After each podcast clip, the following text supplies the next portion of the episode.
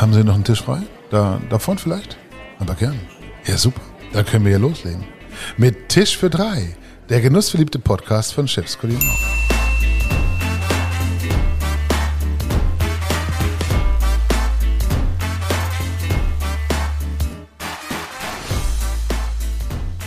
Psst, wir sind's. Gleich erwarten wir Martin Smuhr hier am Tisch für drei. Ihr wisst schon. Früher mal Vorstandschef bei Kempinski, Aufsichtsratsvorsitzender bei Dorinth, Vorsitzender der Adlern Holding, Wahnsinnskarriere. Schon mit 34 war er Deutschlandchef bei Interconti und das als einer, der mit 15 von der Schule geflogen ist. Aber so wurde er eben nicht Anwalt oder Banker, sondern Koch. Aber halt der Jahrgangsbeste. Nestle ließ ein Stipendium springen. Der junge Mann ergriff die Chance und schwupps startete er im Europäischen Hof in Heidelberg richtig durch. Mit 20 war er dann schon für 70 Mitarbeiter verantwortlich. Aber das nur vorweg, denn jetzt sollten wir ihn vielleicht erst einmal begrüßen. Und das macht natürlich Matthias. Das würde ich auch sagen. Ulf, danke für äh, die Übergabe des Worts. Herr Smura, herzlich willkommen am Tisch für drei, dem genussverliebten Podcast von Chefs Kulinar. Und vielen Dank für Ihre Einladung, hier heute nach Zürich zu kommen. Ja, äh, sehr gerne. Freue mich, dass Sie da sind. Wir steigen direkt ein. Herr Smura, wie schafft man es als, äh, und Herr Tietke hat es oder gerade schon angesprochen, als Schulabbrecher ohne Abschluss nach der Ausbildung zum Koch in die Vorstandsriegen der namhaftesten Hotels aufzusteigen und auf allen fünf Kontinenten dieser Welt zu arbeiten? Äh, Ich glaube, heute ähm, wäre das sicherlich ein bisschen schwieriger. Also es wäre keine Karriereempfehlung äh, für Menschen, die äh, heute diesen Beruf äh, ergreifen wollen. Äh, ich habe auch versucht, meinen Söhnen begreiflich zu machen, dass das am Ende damals äh, ein eher beschwerlicher Weg war und heute sicherlich auch ähm, eher schwierig. Ja, wobei ich denke, dass man wenn man sich äh, Ziele setzt und äh, Leistungen äh, dahinter stellt, man in jedem Fall alles erreichen kann. Ne? Mein Großvater hatte mal gesagt, wenn wir über bestimmte Politiker gesprochen haben, die nicht seiner Couleur entsprachen, hat gesagt, Junge, schau dir diesen Mann an. Das ist ein Beweis dafür, dass die Chancengleichheit existent ist. Das heißt, du kannst auch noch alles werden. Was ich mich in der Vorbereitung gefragt habe, ist, vermissen Sie manchmal das Kochen? Ich meine, es ist eine Parallele auch zwischen Ihnen und dem Matthias Rilling. Äh, alles begann mit der Kochlehre, aber inzwischen tragen Sie Business-Sakko statt eben der klassischen Kochmontur. Äh, Also ich äh, könnte sicherlich heute äh, mein Geld nicht unbedingt mit Kochen verdienen, aber es ist nach wie vor eine große Liebe und die ich zu Hause praktiziere und auch für Freunde mal was koche und ähm, das entspannt mich, bringt mir sehr viel Freude und ähm, ja, äh, ist nach wie vor, äh, äh, fängt mit dem Einkaufen an, am liebsten auf dem Markt oder äh, ja, auch in den, in den Ferien ähm, ist das äh, häufig so, dass wir mit den Kindern irgendwo hinfahren, wo man auch tatsächlich noch selbst auch was kochen kann. Ja, von daher die äh, Liebe dafür habe ich nach wie vor. Das heißt, der Vorstandsvorsitzende einer der namhaftesten Hotelketten der Welt nimmt eine Finca oder eine Ferienwohnung, um selber zu kochen. Äh, ja, das äh, trifft es ungefähr, ja. Da haben wir ja schon was erfahren. Fantastisch. Ähm, was kocht denn niemand besser als Sie? Oder andersherum gefragt, was kochen Sie besonders gern? Also ich bin äh, sehr französisch orientiert. Äh, also ich liebe die französische Küche. Also eher äh, klassisch. Äh, ich liebe beispielsweise, mache ich sehr gerne Ratatouille mit einem Lammrücken, wo ich so ein ähm, Kräuterkruste, äh, also so, so eine Pilzdüchsel da drauf gebe. Das bleibt dann schön saftig. Lecker. Äh, und äh, dazu gibt es äh, Gratin-Kartoffel, also sehr klassisch, ja, würde ich mal sagen. Ich würde sagen, wir schicken den Arthur einkaufen und äh, vertagen uns nachher noch ein bisschen. Äh, Würden wir Sie auch am Grill wiederfinden? Also Äh, ja, unbedingt. Ja, also wir haben ähm, äh, zu Hause äh, im Sommer äh, ist das durchaus auch mal äh, spontan. Ich habe mal in, in Südafrika gearbeitet und da nennt man das, wenn man so einen kleinen spontanen äh, Grillnachmittag macht, das ist ein Breiki, weil ein richtiger Grilltag ist ein Bry. Ja. Und äh, den, also ein Breiki gibt es äh, öfters mal bei uns. Ja. Bei Uli Hoeneß hat man erfahren, das ist auch Chefsache. Also sind Sie auch derjenige, der ausschließlich am Grill steht oder dürfen Ihre Söhne mittlerweile auch schon an den Grill? Ja, meine Söhne dürfen auch an den Grill. Die sind beide, also ich habe äh, vier Kinder, äh, zwei ältere Söhne, die sind schon auf der Hotelfachschule. Und ähm, ja, die dürfen natürlich auch an den Grill. Ne? Und äh, ja, die sind auch, sage ich mal, gibt es durchaus auch einen, einen, einen Wettkampf, wer macht das beste Feuer. Ne? Ähm, ist eine Kochlehre eine gute Schule für alles, was das Leben bringt? Ja, also ich denke, wer in der Hotellerie ist, ist einer der besten ähm, Grundausbildungen, die man haben kann. Äh, zum einen, äh, weil das natürlich ein Bereich ist, äh, wo die Leute stressresistent sein müssen. Also es ist, ich sag mal, man weiß ja nicht immer, wie viele Gäste kommen und ähm, man dann ist Showtime, man muss dann liefern, wenn die Gäste da sind. Bestmöglich mit einer Konsistenz, die die Qualität auch wiedergibt, die man sich vornimmt zu liefern. Und äh, es ist ein Bereich, wo man nicht einfach, wo es nicht einfach ist, Geld zu verdienen, also Wareneinsätze damit umzugehen. Also man muss rechnen können, man muss Menschen führen können. Man hat es äh, mit Menschen auch gerade im, im Reinigungsbereich, im Stewarding und so weiter, mit Menschen zu tun, die man äh, nur persönlich oft erreichen kann. Ähm, ja, und, und äh, wo eben Menschenführung auch gefragt ist. Und es ist natürlich auch ein Beruf, äh, was mir immer gut gefallen hat äh, die Spreu und der Weizen, äh, der trennt sich sofort, weil jeder ähm, sieht sofort, derjenige, der da am Herd steht, kann der was, versteht er sein Geschäft oder ähm, ist das ein Blender, ja. Und oh. hält er durch, ne? Das ja, ja auch, genau. Äh, Wegbegleiter sagen, Herr Smurer, dass Ihr Erfolgsrezept der letzten Jahre im Engagement der Mitarbeitenden liegt. Wie ist das zu verstehen? Na gut, das müssen Sie Leute fragen, die das behaupten. ich, ja, stimmt es denn? Äh, ich, äh, ich sag mal so, ich denke natürlich äh, gerade im Dienstleistungsgewerbe und damit bin ich natürlich nicht alleine. Das ist eine Philosophie, die natürlich äh, viele Menschen verfolgen. Die Frage ist natürlich, äh, äh, do you put your money where your mouth is? Ja, es gibt die meisten Firmen haben schöne Slogans. die Frage ist dann, inwieweit man das tatsächlich auf die Straße bringen kann. Ja, ich für meine Person, äh, meine Philosophie war es immer gewesen, dass man Menschen äh, so behandeln sollte, wie man äh, selbst behandelt werden möchte und dass man mit Menschen sprechen soll, nicht über Menschen und dass man eine Wertschätzung haben muss oder und die habe ich eben auch für jeden, der einen Teil zum Ganzen liefert. Ja, das bedeutet, wenn Sie in der wir haben gerade über Stewarding gesprochen, ähm, wenn die Menschen im Stewarding keinen guten Job machen und hinterher die Teller und die äh, Gläser und alles nicht äh, sauber ist, dann ist das ein, äh, dann ist das natürlich äh, ein, eine Beeinträchtigung in der Leistung, äh, die genauso äh, schlimm ist, äh, wie das, äh, sage ich mal, das Essen nicht dem entspricht, was man sich vorstellt. Und deswegen ähm, habe ich, äh, also ist es mir immer wichtig, auch äh, in meiner Tätigkeit äh, als, als Vorstand von, von einem Luxushotel, ähm, dass ich, wenn ich ein Hotel besuche, äh, gehe ich immer hinter die Kulissen, spreche immer mit den Leuten und äh, versuche auch natürlich jedem eine entsprechende Wertschätzung entgegenzubringen. Ne? Und darüber hinaus natürlich auch den Menschen Chancen zu geben. Ja? Leute, die leistungswillig sind und leistungsbereit sind, äh, zu helfen, eine Karriere zu machen. Und äh, hier ist es ganz einfach so, äh, es gibt ja immer wieder, äh, ich bin jetzt über 30 Jahre in dem Geschäft, das sind 35 Jahre, ja, man, äh, die Zeit vergeht so schnell, ich bin immer mal erschrocken, äh, wenn ich über mich selbst lese, eine Seasoned Hotelier, ja, hm.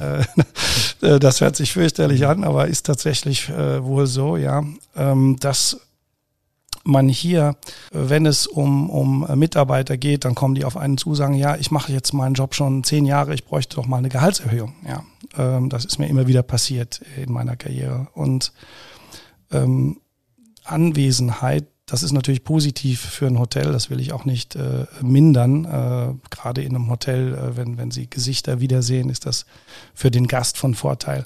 Aber das ist noch keine Indikation für Leistung. Ja. Und äh, eine, eine Gehaltserhöhung kann eben nur damit zusammenhängen, dass ich mehr Verantwortung übernehme und nicht, dass ich äh, zehn Jahre lang den gleichen Job mache. Ja. Ähm, und ähm, ich glaube, dass auch natürlich, äh, wenn man den gut macht, äh, muss das natürlich auch angepasst werden. Verstehen Sie mich nicht verkehrt. Aber ich sag mal, wenn es hier um um echte Entwicklung geht, dann ähm, muss das in Zusammenhang mit Leistung sein. Und das war mir immer wichtig, dass äh, das Leistungsprinzip auch gegeben ist und dass man ähm, äh, Leute eben unterstützt, die bereit sind, ähm, eine extra Meile zu gehen, weil das ist in unserem Geschäft ähm, das, was den Unterschied äh, macht ne? zwischen einem äh, guten Hotel und einem großartigen Hotel oder vom guten Restaurant und einem großartigen Restaurant. Ja. Das hat immer was mit ähm, Einsatz, äh, Herzblut und, und Leistung zu tun. Die Extrameile. Hm, ich, ich sehe es ähnlich, ja, aber wir haben ja heute auch die Situation, dass der ein oder andere Mitarbeiter, der eben jetzt seit zehn Jahren da ist, der hat ja da draußen in der Welt trotzdem auch so hm, Wertsteigerungen in der Miete oder er hat äh, erhöhte Lebensunterhaltskosten, die er eben zu tilgen hat.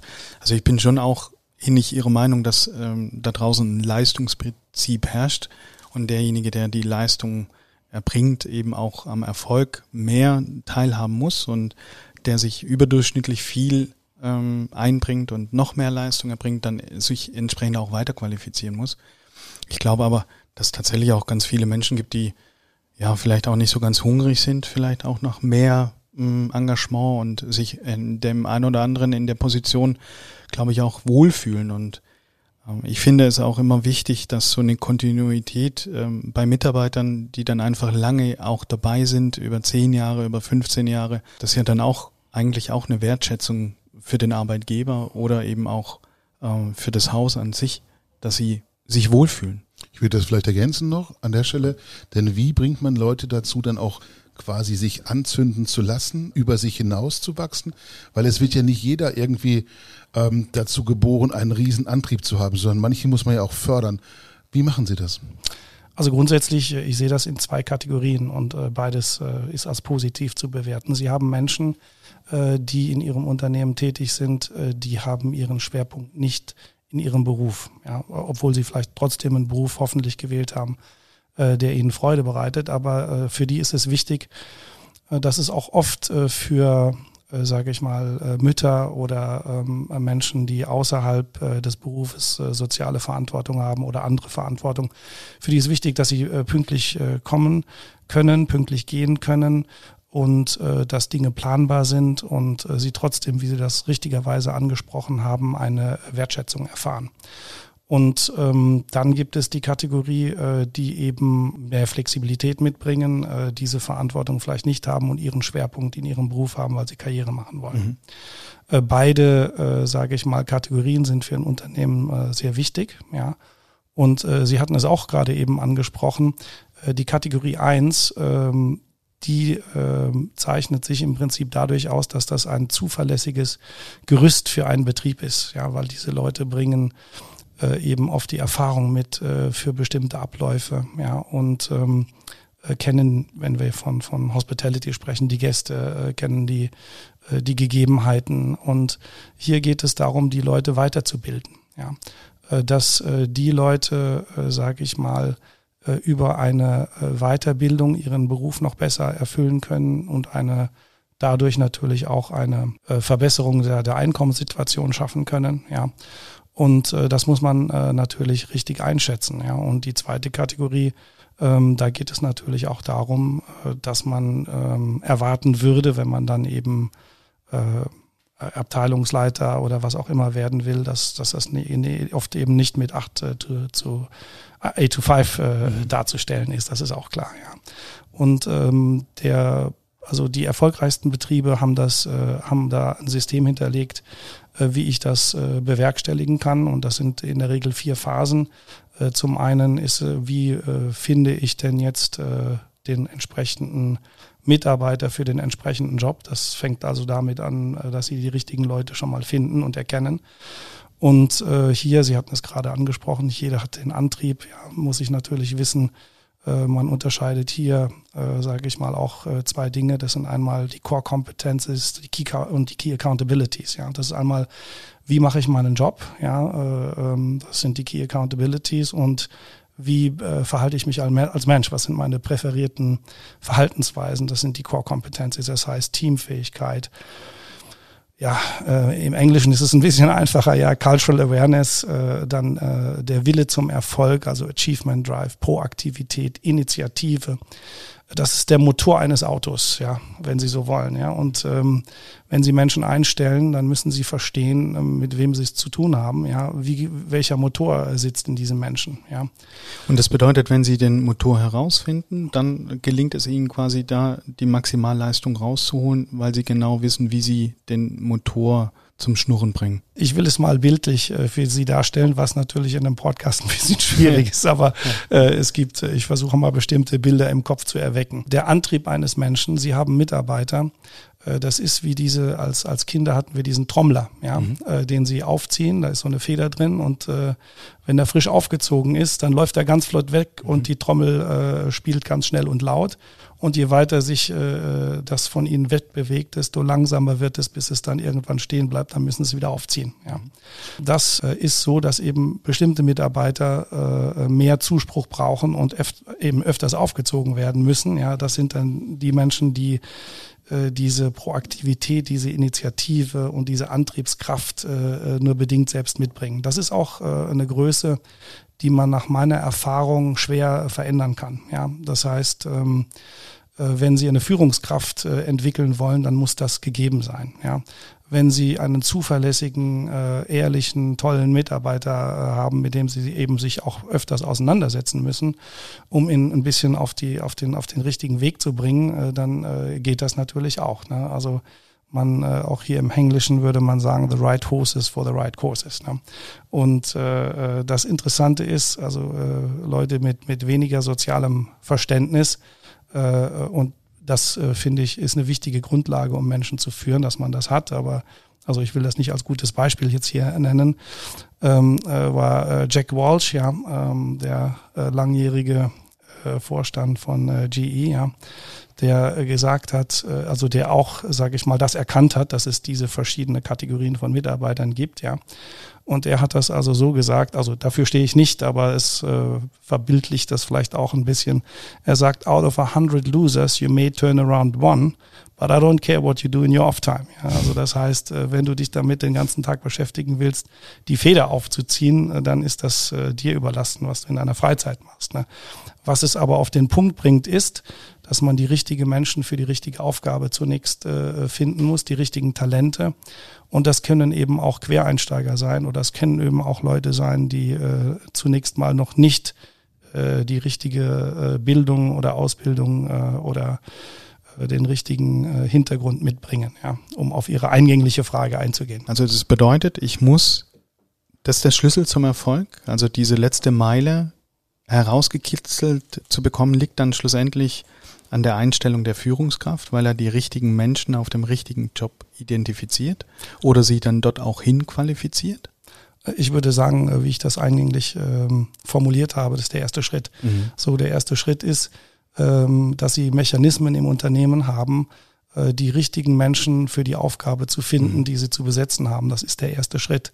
Äh, der zweite Schritt ist dann, dass diese Menschen wissen müssen, was von ihnen erwartet wird. Ja, das ist äh, in den meisten Unternehmen oder in vielen Unternehmen, gerade in der Hotellerie, nicht gegeben, sondern die Leute werden einfach dann auf den, auf den Posten gesetzt und die haben gar keine Rückmeldung. Machen sie das gut, machen sie das schlecht, ja. Also zunächst mal muss klar sein, äh, was ist meine Aufgabenstellung, was ist mein Job? Und es muss äh, dann kontinuierlich, das ist der dritte Schritt, ein Feedback dafür geben, wie äh, gut macht der Mitarbeiter das, was kann er verbessern? Und dann sind wir bei dem nächsten Schritt, äh, das, äh, was er eben nicht so gut macht, äh, wie kann ich ihm helfen, das zu verbessern? Da sind wir beim, beim Training, beim Weiterqualifizieren. Und das muss geplant sein, das muss zugeschnitten sein auf den Mitarbeiter. Und äh, dieses System, das muss hinterlegt werden. Und wenn das funktioniert, ja, weil oft ist es ja so, gerade in, in gerade in der Küche, weil wir eben von Köchen sprechen, ja, ähm, äh, da, das ist ein, ein sehr stressiges Umfeld. Da hat man nicht so die Zeit, sich mit jedem hinzusetzen und äh, ein, ein Beurteilungsgespräch zu führen und dem äh, ein bisschen äh, auf die Sprünge zu helfen, ja. Und das auch in einem, äh, sage ich mal, Prozess, der strukturiert ist, ja. Aber wenn Sie das haben, äh, dann äh, kommen Sie äh, sehr gut nach vorne. Das ist für mich, äh, wenn, wenn, wenn Sie ein System haben. Also ich habe ähm, meine fehlende äh, schulische Ausbildung, die habe ich ähm, also äh, irgendwann natürlich dann auch nachgeholt und ich habe einen, einen einen Master gemacht äh, ähm, in, auf einer amerikanischen Universität. und habe meine Dissertation darüber geschrieben, äh, wie man äh, durch äh, so eine Systematik, äh, sage ich mal, äh, das Leistungsniveau in einem Betrieb erheblich verbessern kann. Weil wenn Sie ein Beurteilungsgespräch führen, ähm, dann äh, scheitert es meistens daran, dass derjenige, der das Beurteilungsgespräch führt, dafür gar nicht qualifiziert ist. Da geht es oft um, um Like und Dislike. Äh, Finde ich den Mitarbeiter sympathisch äh, und dann oder ist äh, ja äh, und und äh, es muss vergleichbar sein. Ja und dafür äh, habe ich ein, ein ähm, ja auch äh, etwas, was man veranschaulichen kann, entwickelt. Das nennt sich das Mountaineering Model. Ja. Und äh, das zeigt auf, äh, wenn Sie mit jemandem ein Gespräch führen und sagen, okay, äh, ich habe zehn Beurteilungsstufen, eine zehn äh, wäre, wenn Sie den Mount Everest äh, ersteigen können. Ja, jetzt haben wir tausend Leute im Unternehmen, ja, und äh, davon kann vielleicht einer den Mount Everest untersteigen. So, dann haben wir eine zehn. Ja. Mhm. Das nächste ist vielleicht äh, dann äh, die Zugspitze. Das sind dann vielleicht schon zehn. Und dann kommen wir zur Marmolada. Ja, äh, das ist mit einem bisschen Training in, den, in Südtirol 3600 Meter. Da kann äh, jeder mal hochsteigen. Ja, äh, und dann kommen sie äh, sage ich mal, in den Bereich, äh, wo, wo sie diese, diese Leistung haben. Und, äh, und dann eine Eins ist dann vielleicht der, der Monte Cerbolino, das ist der Müllberg in Mannheim. Ja. Da kann jeder rauf. Ne? Und ähm, worum es geht in dem Geschäft ist raising the bar. Ja. Das heißt, sie müssen äh, ständig versuchen, das Niveau zu heben. Ja. Und dann kommen sie dahin, wenn dieses System funktioniert, ja, und dann gibt es solche Dinge wie Peer Group Discussions, wo man dann sagt, okay, äh, ich setze jetzt mal in einer Region fünf Hoteldirektoren zusammen und die müssen verteidigen, was nämlich gar nicht einfach. Äh, jetzt habe ich einen, einen ja, ein General Manager hat seinen F&B-Manager oder seinen Küchenchef ja mit zehn bewertet, ja und äh, hat aber die schlechteste Foodkost, äh, äh, hat äh, den schlechtesten äh, äh, Ertrag im, im Restaurant und hat auch äh, auf, das kann man ja heute alles auf Social Media beobachten, nicht die besten äh, ähm, äh, also sage ich mal, Bewertung. äh, Bewertungen, mhm. ja. Und äh, dann sage ich, okay, jetzt erklär mir mal, wieso, wieso ist das eine 10, ja? Äh, was äh, äh, so. Und dann, wenn man die Leute zusammenbringt und die müssen ihre Leute verteidigen, ja, ähm, äh, und das begründen, warum ist das denn jetzt der 10? Was macht er denn besser als der Durchschnitt, als die anderen? Ja? Äh, und dann kommen sie äh, dahin, dass sich eine Kultur entwickelt, wo auch dann ähm, andere Direktoren, die anderen Mitarbeiter kennenlernen aus anderen Hotels, welche gut sind. Sie erkennen förderungsfähige Talente. Und das ist eben ein Prozess. Und wenn das ein Unternehmen gut macht, ist das ein Competitive Advantage, weil dann kommen sie ja dahin, wenn sie dieses Niveau ständig anheben, ähm, dass äh, im besten Fall die Leute, die weniger qualifiziert sind, äh, bei dem Mitbewerb arbeiten. Das bedeutet, Sie stellen keine Anzeige auf Stepstone raus und Sie suchen dort einen GM, sondern Sie haben in der Pipeline schon Potentials, die Sie dorthin entwickeln. Äh, das ist im besten Fall äh, mhm. genau so. Ja, ich bin auch kein äh, Fan davon, äh, sage ich mal, äh, ohne die Gilde der Headhunters äh, äh, in ein schlechtes Licht stellen zu wollen. Aber das ist Geld, was ich sehr ungern in meiner Karriere ausgegeben habe. Ich selbst habe auch nie, noch nie den, den Service von jemand benutzt, um einen Job zu finden. Obwohl natürlich die Menschen selbstverständlich ihre Berechtigung haben und heute ähm, ja, die, die, die Angebote mit äh, Assessment Centern und allem, alles hochprofessionell auch von vier verschiedenen Anbietern ist. Ich möchte das jetzt hier nicht schmälern, aber äh, im besten Fall haben Sie ein Unternehmen, wo das nicht nötig ist, äh, dass Sie, äh, genau wie Sie das eben gesagt haben, ähm, äh, losziehen müssen und Leute finden müssen, sondern haben eben äh, zum einen über Empfehlungen, über die Kultur, äh, äh die sie haben, leben, äh, die Möglichkeit, äh, diese Menschen äh, für ihr Unternehmen zu begeistern. Also das haben wir auch bei, äh, bei Kempinski, äh, denke ich, äh, sehr gut gemacht. Da haben wir eine Software äh, entwickelt. Äh, bei Kempinski vor der Krise 25.000 Mitarbeiter gewesen und dass sie tatsächlich äh, ein, äh, eine IT-Grundlage haben, zu erfassen, äh, wer denn für sie arbeitet, weil in einem großen Unternehmen ist das schon eine Herausforderung und wer denn was kann. So, das heißt, wenn es dann in einem anderen Land ein, ein Assistant Front Office Manager gesucht wird, der muss aber Italienisch können und der muss die Systemerfahrung haben, dass sie wissen, habe ich unter meinen 25.000 Menschen, ja, äh, habe ich da Leute, die das, äh, für die das äh, der nächste Schritt wäre, weil mhm. sie jetzt Front Office Supervisor sind oder in der Krise, ja. Und sie Italienisch sprechen. Und sie Italienisch sprechen, mhm. ja, also was sind die Language Skills und so weiter und so weiter. Und das, ähm, das ist natürlich, äh, Mitarbeiter sind das wichtigste Kapital in, einer, in der Dienstleistungsbranche und äh, wäre natürlich gut, wenn man seine Assets kennt, ja. Um Nach welchen Kriterien wählen Sie einen potenziellen Bewerber aus? Da haben wir uns die Frage gestellt, gehen Sie auf LinkedIn, auf Xing, recherchieren Sie äh, über den potenziellen Kandidaten, lassen Sie sich ähm, Erfahrungswerte von anderen Kollegen aus der Branche ähm, erzählen von dem Kollegen oder? Also ich ähm, finde die Leute auf der Straße, ja. Also ich gehe in ein Restaurant oder zum Bäcker und wenn es da eine, wenn ich da dreimal beim Bäcker war und es ist eine besonders freundliche Verkäuferin, äh, die sagt, mir sagt, okay, ähm, äh, darf ich eine Tüte mitgeben und die kostet jetzt ja mittlerweile, was ja vernünftig ist, ein paar Cent äh, und ich habe aber schon bezahlt und sie sagt, nein, Nikos, gebe ich Ihnen so mit. Äh, und dann spreche ich die, die, die, den Herrn oder die Dame an oder auch an der Supermarktkasse. Ja, oft sind da so freundliche Leute, die sagen, ah, ich habe, das passiert mir ständig, äh, vergessen, die Bananen abzuwiegen. Ja, ich habe Ihnen ja gesagt, ich gehe selbst äh, gerne die Sachen kaufen, ja, auch mal im Supermarkt. Und, äh, und, die, äh, und ich sage dann, okay, dann gehe ich zurück und, und äh, die Dame oder der Herr sagt dann, dann bleiben Sie, ich mache das für Sie. Ne? Und ähm, äh, Talente gibt es überall. Und dann frage ich die Leute, was, was äh, bewegt Sie eigentlich dazu, hier an dieser Kasse zu sitzen? W können Sie sich vorstellen, im Hotel zu arbeiten? Ja. Und, Aber Sie äh, vergessen jetzt das Abwiegen der Bananen nicht absichtlich. Nein, das, das kriege ich ganz automatisch. Das ist eine Strategie. Weil sonst fliegen Sie nach dem dritten Mal raus im ja, Edeka, wenn es da ganz, oder passiert ganz automatisch. Auch immer, ja. ja. Passiert ganz automatisch. Ne? Und ähm, ja, und, tut uns äh, leid, Martin Smurer war hier. Wir haben leider keine Kassiererinnen mehr. Ja? Bitte stellen Sie auf längere Wartezeiten ein. Ja. Und das, äh, das gebe ich auch den Leuten mit. Da sage ich, okay, es gibt tolle Menschen überall, die wir treffen können, ob das der Taxifahrer ist ob das äh, der Student ist, der gerade irgendwo aushilft äh, und der ein Wirtschaftsstudium macht und später mal äh, im Finanzbereich arbeiten will oder was auch immer. Und ähm, man, man äh, trifft äh, Menschen, die einen positiven Eindruck haben jeden Tag. Ne? Und dann spricht man die an, ähm, hört mal, was die denn so machen wollen. Und wenn das irgendwie passt, dann nimmt man die Telefonnummer mit, dann ruft die Personalabteilung an. Und ähm, äh, ja, und so hat man irgendwie immer äh, ein Repertoire von Menschen, die man irgendwo mal getroffen hat, die man äh, toll gefunden hat und die irgendwas können, was einen beeindruckt hat. Äh, und ähm, äh, das ist eine gute Sache, ne? weil wir gehen ja jeden Tag essen. Wir sind ja häufig in anderen Hotels und, und äh, ich ähm, äh, stelle am liebsten Leute ein, die ich schon mal irgendwo ähm, gesehen habe und die mich positiv beeindruckt haben. Das bedeutet positive Grundeinstellung, die muss vorhanden sein und alles andere kann man beibringen, erlernen, ausbilden, weiterbilden. Absolut. Das ist meine Haltung, ja. Wir werden gleich noch über Covid sprechen, über die Zukunft der Luxushotellerie und die Zukunftspläne von Ihnen, lieber Herr Smucher. Vorher aber wollen wir ein bisschen Geld verdienen und deswegen ist jetzt Zeit für die Werbung. Wir alle wissen, Pflanzliches boomt.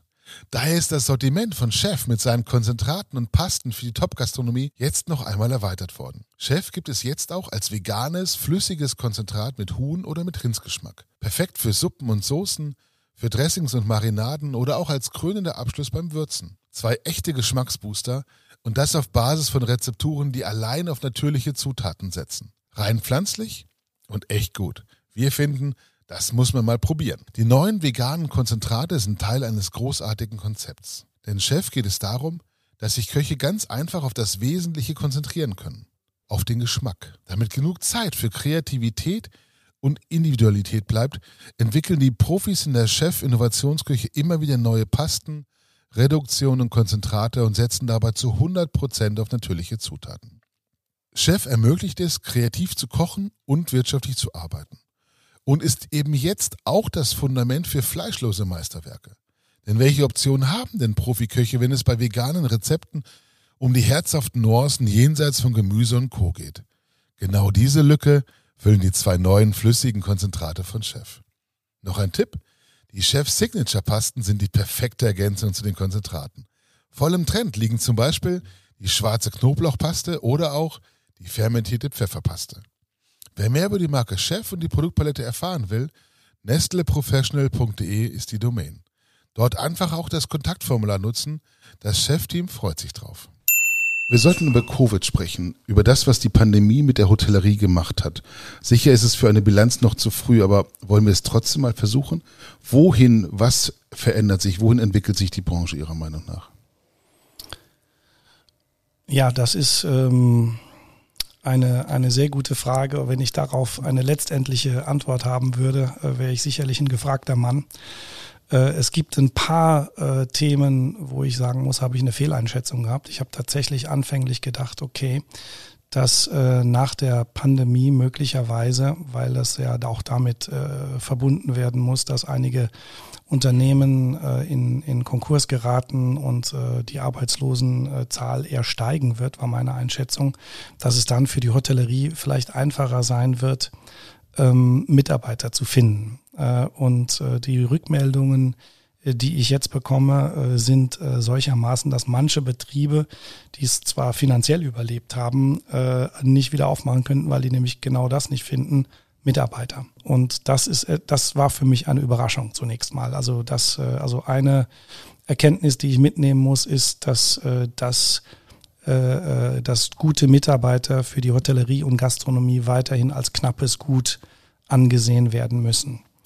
Äh, was sich sonst verändert, ist natürlich, und da kann ich Sie leider nicht mit Weisheiten bedienen, die nicht äh, ähm, einem, also allen mehr oder weniger bekannt sind, aber das Reiseverhalten wird sich natürlich ändern. Ja, ähm, wir haben äh, jetzt, können wir schon beobachten, dass äh, die bodenverbundenen Reiseziele äh, eine größere Nachfrage erfahren. Das heißt, äh, Menschen, die äh, äh, verreisen, äh, verreisen vielleicht mit dem Zug, mit dem Auto, mit dem Bus äh, und bleiben äh, zu einem größeren Maße auch im Land. Also Fernreisen äh, sind zunächst schwieriger, werden auch äh, durch die unsichtig, also die durch die undurchsichtigen Bestimmungen nicht äh, einfacher werden. Das heißt, äh, was brauche ich, um jetzt äh, irgendwo hinzureisen und muss ich mit einer Quarantäne rechnen, wenn ich zurückkomme, muss ich geimpft sein ähm, und, und, äh, und so weiter und so weiter. Ja. Und äh, äh, das äh, wird Fernreisen äh, in, in nächster Zeit noch etwas erschweren.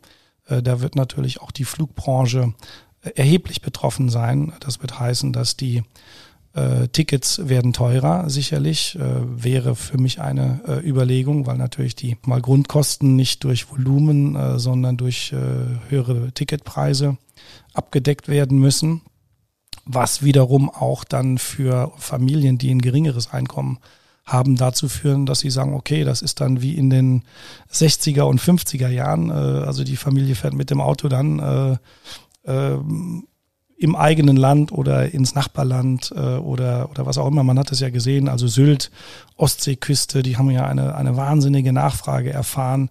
Alles war sofort ausgebucht, als das möglich war. Ja. Also erdverbundene Ziele werden äh, nach vorne kommen. Vom Investor äh, Point of View, das ist natürlich immer was, etwas, was mich auch äh, in der zweiten Hälfte meiner Karriere sehr bewegt hat.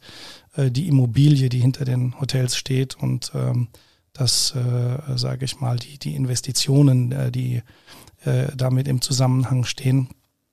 Da äh, wird es sicherlich so sein, dass äh, die meisten institutionellen Investoren waren fokussiert auf äh, Stadthotels, ja. Das heißt, äh, große Städte, innerstädtische Lage, äh, Pachtvertrag, wenn wir jetzt mal von Dach sprechen, weil wir hier im schönen Zürich sind, hier mein, in meinem ähm, Büro sehen wir ja im, äh, im Umkreis äh, ein, ein paar gute Beispiele dafür, für ehemals erfolgreiche Stadthotels, ist gleich hier eins nebenan äh, was ich sehr gerne für Kempinski geworben hätte, aber jetzt äh, leider das äh, an Mandarin Oriental wird. Ne? Auch glücklich für die Kollegen von Mandarin, weil es ein tolles Hotel ist. So, dann haben wir häufig, sage ich mal, Anrufe bekommen in der Zeit, äh, wo ich ähm, eine Beratungsgesellschaft geführt habe, äh, und wo Leute gesagt haben, ja, äh, Herr Smura, wir, wir suchen ein innerstädtisches Hotel, äh, äh Pachtvertrag, 6% Return, äh, die großen sieben, Düsseldorf, Köln, vielleicht nicht so gern, geht aber auch noch, ähm, ja, ähm, München, Berlin und so weiter. Und dann sage ich, ja, also wenn, wenn Sie was gefunden haben, rufen Sie mich an, wir suchen es auch, ja. Und ähm, äh, der Punkt ist, das dreht sich. Ja. Jetzt ist es natürlich so, dass äh, es hier Klumpenrisiken gibt für, für diese Investoren. Und äh, der Trend wird sehr viel mehr in die Ferienhotellerie gehen. Also was heute gesucht sind, sind äh, äh, touristische Hotels. Und äh, ich glaube, dass äh, äh, gerade Investoren äh, mehr auf diese, wenn, wenn sie denn Hotels äh, kaufen, ja, äh, und das äh, sind jetzt auch nicht äh, so viele, äh, dass das mehr in diese Richtung gehen wird. Und glauben Sie, touristische Hotels jetzt nur an der Küste oder in Bayern oder hat der Harz oder das Sauerland äh, auch eine Chance in Ihrer Idee? Äh, also ich denke, dass, äh, dass natürlich der Harz und äh, der Sauerland sind immer ein bisschen schwieriger, ja. Aber ich denke auch, dass solche Destinationen wieder Aufwind bekommen. Auch der Schwarzwald war ja jahrelang tot. Mhm. Und der Schwarzwald ist am Kommen, ja, weil die Leute wandern, die Leute fahren Rad, die Jüngeren, ähm, Sie werden das Thema vorhin so ein bisschen gestreift und Sie haben das, ich habe das so, äh, äh, sage ich mal, verstanden in Ihrer Aussage, dass die jüngere Generation, mit der wir es heute zu tun haben, äh, auch einen großen Schwerpunkt im Freizeiterlebnis hat. Also die sind äh, wieder sehr viel aktiver, die gehen auch mal, ähm, also da geht man baden, da geht man Radfahren, da macht man all diese aktiven Dinge, Skifahren und, und ähm, dass dieser, dieser Freizeitanteil äh, im Leben äh, einen anderen Stellenwert hat, als das in meiner Generation war. Und auch das führt dazu, dass wenn wir vom Harz sprechen, da kann man nämlich super wandern, ist eine ganz tolle Gegend, ja, ähm, dass äh, hier, wenn Sie ein gutes Angebot haben, und das kann ja dann im Preis-Leistungs-Verhältnis auch äh, besser sein, ähm, äh, Chancen haben. Ne? Also meine, meine, die nächste Erkenntnis, wenn wir das zusammenfassen wollen, ist eben, dass im Investmentbereich Stadthotels es eher schwieriger haben werden und die werden auch länger benötigen, um zurückzukommen. Das betrifft auch das ganze Messegeschäft, äh, weil ähm, Unternehmen stellen sich eben um, ja, und äh, Dinge, die sie, die kommen dann nicht mehr so zurück, wie sie vorher waren, ja. Und äh, der nächste Punkt, wenn wir dabei auch sind, äh, was eine Erkenntnis ist, ich glaube, dass jetzt die äh, Zeit ist, auch gerade in, in Deutschland äh, die Durchschnittsrate nach oben zu bringen. Ja? Weil was man sieht ist, man kann ein höheres Preisniveau durchsetzen. Ja, also wenn Sie, wir haben vorhin von Sylt kurz gesprochen, ähm, hier ähm, gibt es jetzt in, in, Hotels, die vorher 300 Euro verlangt haben, äh, nehmen die aufs Wochenende auch 700 ne, für mhm. das. Äh, und ist trotzdem voll. Äh, und obwohl ich, obwohl ich nicht mal in den Spa gehen kann. Mhm. Ja, und es ist trotzdem voll. Ja. Mhm. Also äh, jetzt ist historisch die Zeit, äh, dass wir auf ein Niveau kommen können, äh, wo, äh, sage ich mal, wir im internationalen Vergleich nicht immer in Deutschland jetzt äh, das Schlusslicht sind. Ja. Ähm, das, äh, also man kann äh, die Raten anheben, das wäre eine weitere Erkenntnis, ja.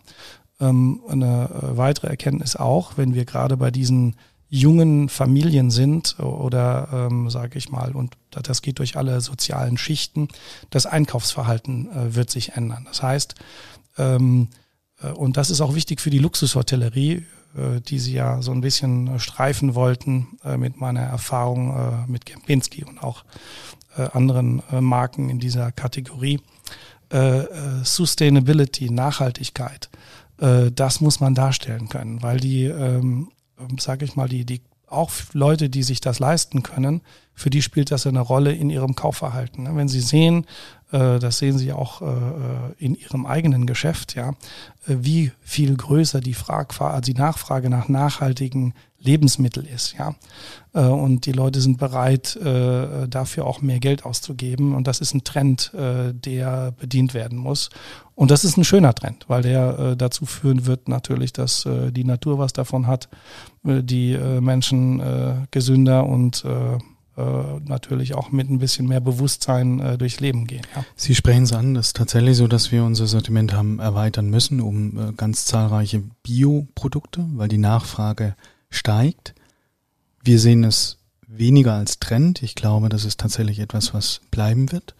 Es gibt große Behörden oder Stadtstädte wie Bremen, wie Berlin, die auferlegt haben, dass die Schulverpflegung große Anteile von Bioverpflegung beinhalten muss.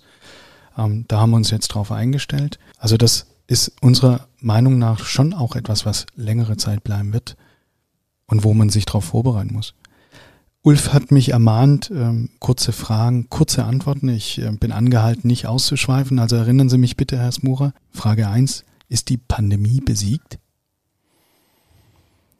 Ja, das ist eine schwierige Frage. Ich denke, ähm, äh, eine Pandemie ähm, in der Form, wie wir das jetzt hier bekämpft haben, hoffe ich, dass wir das Ende äh, des Tunnels sehen. Das wird alleine durch die äh, verstärkte äh, Impfsituation ähm, wird das sicherlich äh, eingedämmt äh, werden können. Also von daher hoffe ich, dass wir da das Ende sehen, wobei es natürlich so ist, dass äh, die Inzidenzen ja immer noch äh, eine Rolle spielen. Das heißt, wenn Sie jetzt ein Hotel betreiben, können Sie nicht davon ausgehen, weil die Aussage ist immer die, mit einer Inzidenz von XY können Sie dann aufmachen. Das heißt aber nicht, dass Sie dann nicht doch wieder kurzfristig zumachen mhm. müssen. Mhm. So, das heißt, die, die Planung ist schwierig und das bleibt, denke ich, eine Herausforderung ähm, im, im Umfeld. Dann müssen wir natürlich davon ausgehen, dass wir, wir haben es mit einem Virus zu tun, da gibt es Dynamik. das heißt, an, an Mutation. Äh, an anderen Stellen äh, gibt es Mutationen ähm, und auch das wird zu zukünftigen äh, Herausforderungen führen. Ja. Und äh, ich denke, natürlich müssen wir auch davon ausgehen, dass die Pandemie äh, nachhaltig in der Art und Weise, wie wir uns leben und bewegen, ähm, eine Veränderung mit mhm. sich bringt. Also ja, ist sie besiegt? Äh, ich weiß es nicht, ich hoffe es aber. okay. War jetzt doch eine etwas nehmen längere mal, Antwort. aber nehmen wir es mal als ein vorsichtiges ja, Jahr. Ein vorsichtiges Jahr. Ja. Wie haben Sie die vergangenen Monate erlebt und was hat die Pandemie mit Ihrem Mindset gemacht?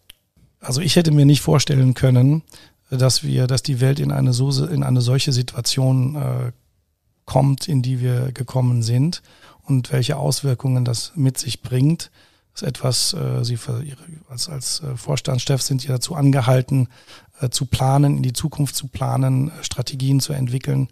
Äh, ich glaube, das haben die wenigsten Menschen in der Form äh, berücksichtigen können. Es äh, lässt mich mit Verwunderung, was alles möglich ist. Ja. Was glauben Sie, was wird nie wieder, wie es einmal war? Ja, ich denke äh, äh zum einen auch hier, es gibt nichts, was nur schlecht oder was nur gut ist. Man muss es eben äh, zu äh, erkennen äh, wissen. Ja, äh, ich denke, äh, das Reiseverhalten wird äh, sich verändern. Ich denke, der soziale Kontakt äh, wird äh, ein anderer sein für eine längere Zeit. Hier sind sehr viele Ängste entstanden und ich glaube, dass äh, das teilweise sehr viel, also sehr tief sitzt, ja.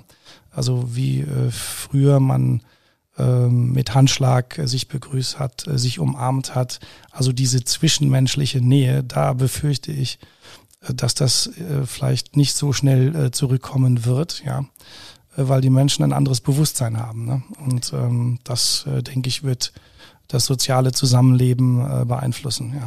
Und was wird ganz schnell wieder wie früher? Ja, ich denke, der äh, Konsum, ja. Äh, der, der wird schon zurückkommen. Mhm. Vielleicht äh, nicht in der exakt selben Form, wie der vor der, äh, also vor der Pandemie gewesen ist. Aber ich denke schon, dass, ähm, äh, dass das Konsumverhalten, äh, also auch Reisen, vielleicht nicht in der, äh, nicht mit denselben Reisezielen und so weiter, aber dass das äh, durchaus zurückkommen wird. Mhm. Ja. Und was ist Ihr persönliches Pandemie-Learning? Sie beherrschen jetzt sieben verschiedene Videokonferenzsysteme oder sind es neun oder was hat die Pandemie mit Ihnen persönlich gemacht? Wie gesagt, es gibt gute und schlechte Sachen. Ja, äh, gut war, ich habe sehr viel mehr Zeit mit meiner Familie verbracht. Das fand ich großartig.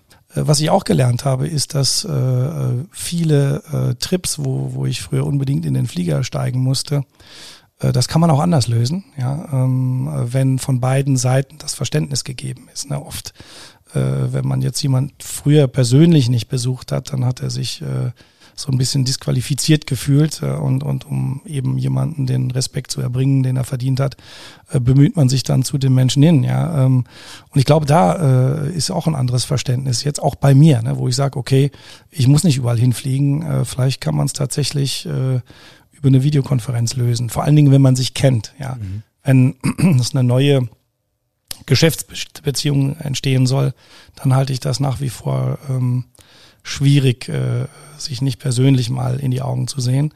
Aber ja, also da gibt es durchaus ähm, Dinge, die ich äh, gelernt habe, ja. Und was haben Sie in den letzten 15 Monaten am meisten vermisst?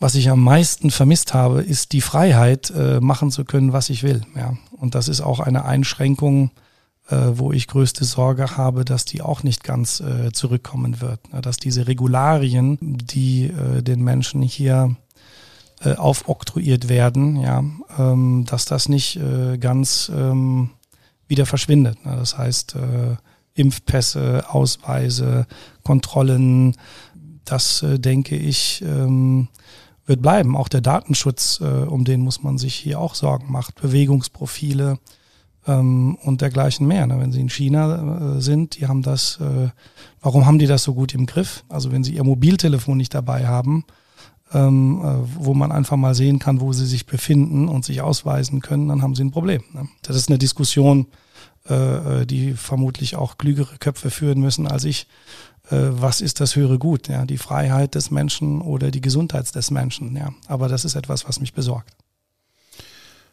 Spannende philosophische Frage. Ich versuche es mal so ein bisschen wieder back to earth zu bringen, ja, ähm, so dass ich auch mitreden kann. Ähm, und mich würde einfach interessieren, geht es A dann doch wieder schneller aufwärts. Sie haben vorhin schon so ein bisschen differenziert, gesagt, naja, Stadthotellerie, Geschäftsreisen, Messetermine schwierig. Ähm, auf der anderen Seite haben die Menschen viel, viel nachzuholen. Ähm, es gibt auch Menschen, die sagen, also wir stehen im Grunde kurz vor einem regelrechten Boom, weil äh, als man im Mittelalter die Pest besiegt hat, hat man danach erstmal Orgien gefeiert. Man hatte ganz große Dinge nachzuholen. Nach dem Weltkrieg kamen die goldenen Zwanziger in Berlin. Das war auch eher eine Zeit der Ausschweifungen. Was glauben Sie, was passiert in den nächsten Jahren? So wie ich äh, also das schon formuliert habe. Ich glaube, der Konsum wird relativ schnell zurückkommen.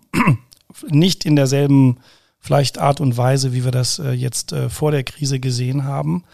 Und es gibt eben Produkte, die als Gewinner aus dieser Situation herausgehen. Und es gibt Produkte, die als Verlierer rausgehen. Und wenn wir da mal konkreter einsteigen, diese Produkte, die vermeintlich als Verlierer rausgehen, wir gehen, glaube ich, schon in die Großstädte hinein, wo eben ganz viel Budgethotels auch schon im Bau befindlich sind, wo die Übernahmen, wo die Pachtverträge unterschrieben sind, wo 20 Jahre Pachtvertrag äh, aufmachen muss. Die wird man ja jetzt nicht äh, wie in Amerika auf einen Anhänger draufpacken können und dann an die Küste hochfahren. Ja, also das wird, äh, das ist das, was ich auch angesprochen habe. Es wird natürlich auch Produkte geben, die verlieren werden. Das heißt, äh, vor der Krise, äh, wenn sie eben in äh, in irgendeinem in einem in einer Stadt, äh, sage ich mal, einer kleineren Stadt noch irgendeinen Baugrund hatten, der aus der Stadt heraus war, dann haben sie da auch noch ein Hotel hingebaut und das irgendwie verkauft bekommen. Ja, ich glaube, das ist vorbei. Ja, also sie werden diese innerstädtischen Hotels, die die das gut machen, die ähm, werden das überleben und so ein paar Produkte äh, die weniger attraktiv sind, ähm, die werden das eher nicht überleben. Ne? Und was passiert mit denen? Werden das Apartments, studentische Wohnheime, waren das Burnout-Kliniken oder äh, was denken Sie, was passiert? Weil das sind ja wirklich große Massen an Objekten, die da. Ja, also äh, die Investoren sind gefordert, hier Lösungen zu finden, ja.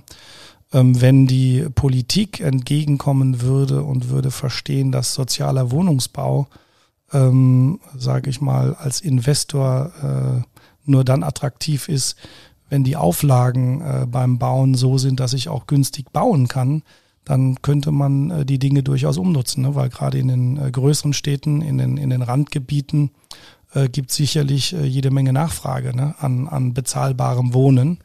Aber das äh, kommt natürlich auch ein bisschen drauf an, wie flexibel sind die Behörden mit Genehmigungen und, und äh, wie kann man das gestalten. Ne?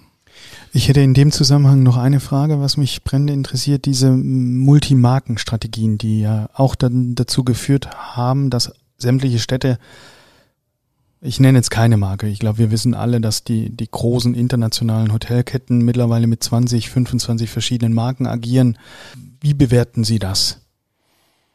Ja, ich bin ähm, äh, ein, ein äh, Marken sind ein großes Steckenwert äh, von mir, ja. Ähm, und äh, ist wichtig natürlich, dass eine Marke einen, einen Inhalt hat. Und bei diesen großen Produzenten von Marken, ja, äh, habe ich so ein bisschen den Eindruck, wenn ich mir die äh, Beschreibung, äh, was denn jetzt hier der Brand Hallmark sein soll und was denn äh, die Marke ausmachen soll, wenn ich das lese, dann äh, sehe ich, dass äh, für die ganz großen Anbieter äh, es die Herausforderung gibt, dass es nicht mehr genug Wörter im Duden gibt, um irgendwas Neues zu beschreiben, ja, was dann äh, wo ich denke, okay, braucht das jetzt äh, tatsächlich jemand? Ne? Was, äh, was ist was, was, was macht das damit? Ne?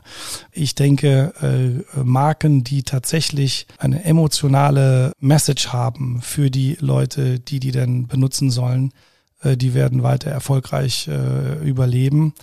Und diese Markenschwämme, ja, wie wir die erlebt haben vor der Krise, ich glaube, dass die ein bisschen äh, eingedämmt wird. Ne? Ich muss die Situation heute schamlos ausnutzen. Was ist die Strategie dahinter mit so einer Multimarkenstrategie? Ist es die Verwässerung äh, gegenüber dem Hotelgast, dass er nicht mhm. mehr feststellt, dass es ein Konzern ist? Oder ist es einfach, alle Zielgruppen ansprechen zu wollen? Äh, es geht natürlich darum, äh, dass ähm, hat äh, mehrere Gründe. Äh, Nummer eins, wenn Sie, äh, wenn Sie es schaffen, erfolgreich eine Marke zu entwickeln, äh, ist das natürlich ein Brand Value. Ja? Also die, äh, die ganz großen Beispiele in unserer Industrie waren, als Four Seasons verkauft worden ist, äh, ist für die Marke äh, drei Milliarden bezahlt worden, für Ritz-Carlton 800 Millionen, wenn ich es richtig im Kopf habe. Äh, hier werden also Markenwerte geschaffen. Ja? Das sind allerdings auch Ikonen. Ja? Und ähm, dann ist es natürlich so, dass äh, wenn Sie mit Investoren zusammenarbeiten, dann sind Sie, weiß ich nicht, in einer Stadt wie Zürich, ja, ähm, dann sagt der Eigentümer vom Hotel XY äh, eben zu Four Seasons, hör mal, wenn du mir hier, wenn ich, wenn ich mit euch ein Hotel mache, dann gibt's eine Exklusivität, ja, äh, weil ich will dann nicht äh, woanders nochmal ein Four Seasons in der Stadt sehen, ja. Äh, Four Seasons hat äh, mit dieser Strategie meistens natürlich kein Problem, weil es ein singularer Brand ist. Mhm und einer der erfolgreichsten Luxusmarken in diesem Bereich weltweit. Ich habe früher ja, ich habe 17 Jahre für Intercontinental gearbeitet und wir hatten ein Riesenproblem in äh, Dubai, weil wir waren äh, damals äh, die ersten, also mit ähm, Hyatt zusammen, äh, die ersten internationalen Anbieter. Ja, und ähm, das war, das Hotel ist ähm, 71 aufgemacht worden, das Interconti in Dubai und hat eine Exklusivität gehabt. Jetzt überlegen sich, der Markt ist explodiert, ja, und jahrelang, jahrelang konnte man kein zweites Hotel mit der Marke aufmachen, obwohl äh, andere Marken fünf oder sechs Hotels äh, in der Stadt haben, ja, unter derselben Marke. Dann weicht man natürlich aus. Ne? Dann bei Interconti gab es dann Crown Plaza, es gab was, es was auch immer, ja. Und man braucht diese Drawer-Brands, wo ich Produkte anbieten kann für Hotelentwickler wo ich die Möglichkeit habe, das zu platzieren. Ne? Und damit äh, äh, sind natürlich und die Diversifizierung, ja, weil wir natürlich heute äh, früher waren Hotelgast ein Hotelgast, das war ein Businessgast, ein Leisuregast, das waren die zwei Kategorien. Heute äh, haben wir Altersgruppen, äh, Präferenzen im, im, im Ausgabeverhalten und so weiter und so weiter. Das wird ja alles äh, markttechnologisch äh, ins mhm. Kleinste analysiert und natürlich ja, daraus ergeben sich auch Möglichkeiten für einen bestimmten Markt ein bestimmtes Produkt zu entwickeln. Ja, ob das jetzt mit Design zu tun hat, mit äh, den Bedürfnissen, die der, die der Gast hat. Da kommt diese Markenentwicklung her. Das äh, ist die, das ist der Hintergrund. Ja. Der Matthias hat es eben schon angesprochen. Heute können wir mal richtig schamlos ausnutzen und fragen und von Erfahrungen unglaublich profitieren. Ich würde ganz gerne wissen, nachdem Sie das eben schon kurz angerissen haben, Sie sprachen von den erfolgreichen Marken, die auch bleiben werden.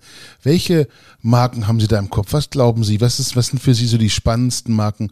Einmal bezogen auf den deutschsprachigen Raum, aber auch einmal bezogen auf die Welt. Was wird richtig noch von sich reden machen? das ist, äh, äh, das ist jetzt. Wir sind fast äh, unter uns. Das, ja, fast. das ist jetzt keine einfache äh, Frage. Nein, ich denke, äh, die etablierten Marken, ähm, die etablierten Luxusmarken, äh, die äh, werden ähm, Bestand haben. Ja, also wenn wir mal, äh, ich liebe die Marke Kempinski, die ist schon über 120 Jahre alt und auch äh, wenn es äh, hin und wieder äh, Differenzen äh, gab, äh, vielleicht zwischen den Eigentümern und dem Management, äh, das gibt es jeden Tag, ähm, wird äh, so eine Marke Bestand haben. Ja? Und das ist auch gut äh, und toll. Ja? Ähm, es gibt äh, Dinge, denke ich mal, die ähm, solche, solche Startups äh, sind, ja, ähm, da muss man sehen, ob sich das äh, durchsetzt oder nicht. Ja, also was, ich gebe mal, was denken Sie da an Startup? Also sagen wir mal, es gibt äh, es gibt ein ein Beispiel, also Hyatt äh, beziehungsweise nein, sagen wir mal, Akku hat hat ja relativ viele Startups gekauft. Ne? Also sie hat mal den äh, Herrn Hoffmann hier, mhm. ja, ähm, der hat ja auch eine tolle Marke mhm. entwickelt. Äh, die Mama eben jetzt, äh, die jetzt bei Aqua ist, ob mhm. das jetzt Mama Shelter ist, ob das äh, äh, ja, äh, gibt es äh, einige, einige Produkte, ja. Und die Frage ist eben hier, ähm, äh, wird man das in dem Maße weiterentwickeln können, wie man das entwickeln kann, ja. Und wenn Sie jetzt mal meine, meine, auch, äh, auch das muss ich sagen, ich Ähm, habe, wie gesagt, viele Jahre für Intercontinental gearbeitet. Die haben Regent gekauft, eine fantastische Marke. Ähm, aber wenn Sie jetzt mal schauen, ähm, das Portfolio, wenn man sich das anschaut, ist das nicht wirklich äh, gewachsen. Ja. Ähm, Six Senses haben die jetzt gekauft, auch ähm, tolle Marke, äh, ist ein absoluter Opportunity-Markt, denke ich.